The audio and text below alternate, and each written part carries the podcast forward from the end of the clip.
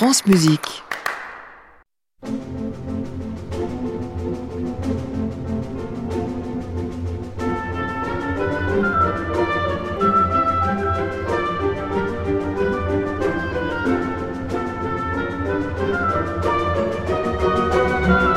France Musique, au cœur de l'orchestre, Christian Merlin.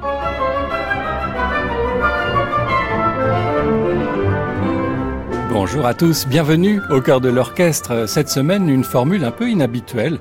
Euh, j'ai l'habitude de vous proposer régulièrement le portrait d'un chef d'orchestre auquel je consacre les quatre épisodes de la semaine et donc les deux heures du dimanche. Mais il y a certaines grandes baguettes un peu moins connues euh, qui mériteraient qu'on les sorte de l'oubli sans forcément justifier une série entière. Alors, euh, nous aurons cette fois quatre maestros historiques pour le prix d'un, des personnalités dont il me semble que la notoriété n'est pas à la hauteur du talent. Alors le premier sera Hermann Abendroth, chef allemand, né en 1883, mort en 1956, un élève de Félix Mottl, qui fut un des Wagneriens de la première génération, autant dire qu'il a grandi euh, dans l'atmosphère du post-romantisme germanique et il l'interprétait avec une sorte de folie euh, assez radicale, Bruckner par exemple.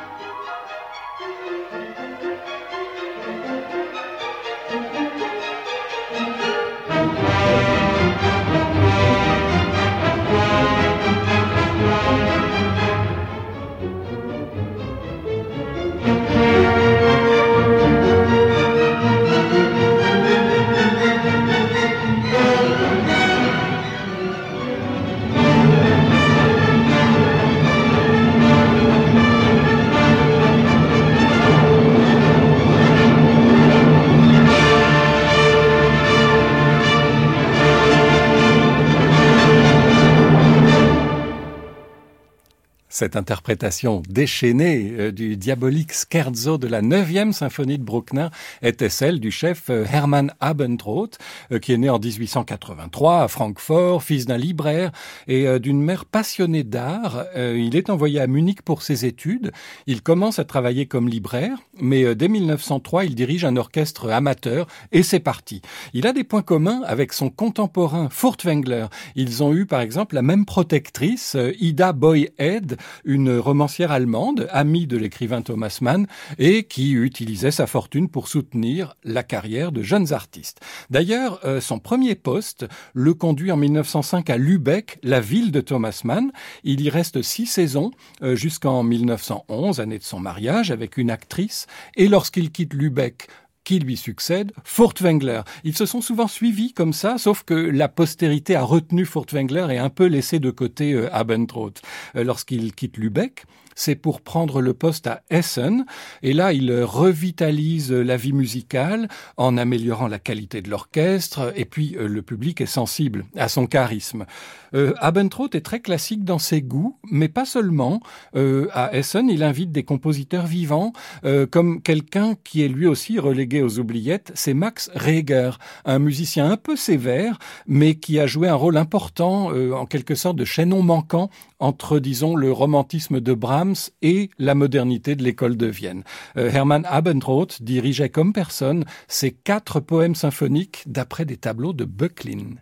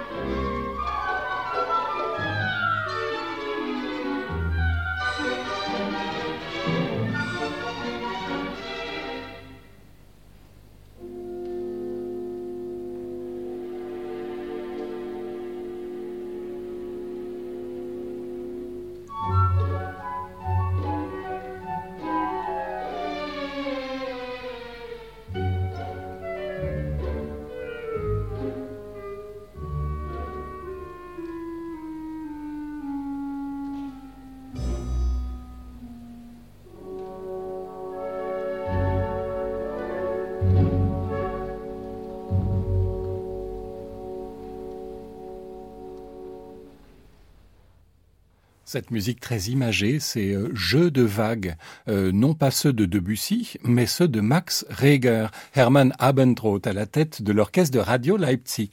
Après euh, Essen, Abendroth passera 20 ans à Cologne, où le maire, à l'époque Konrad Adenauer, pas encore chancelier, le nomme directeur de la musique en 1918, ce qui lui permet d'avoir aussi la responsabilité du conservatoire, qu'il co-dirige avec son ami d'enfance, le compositeur Walter Il est directeur de l'orchestre du Gürzenich, qui joue aussi à l'opéra, où le chef est Otto Klemperer. D'ailleurs, il y a des tensions entre les deux hommes. Euh, chacun revendique le pouvoir, en gros. Euh, Abendroth marque véritablement l'histoire de la vie musicale de Cologne. Euh, il dirige des premières allemandes, d'œuvres nouvelles, comme la première symphonie du jeune Shostakovich. Et puis, en 1934, il est nommé à un des postes les plus prestigieux en Allemagne, le Gewandhaus de Leipzig.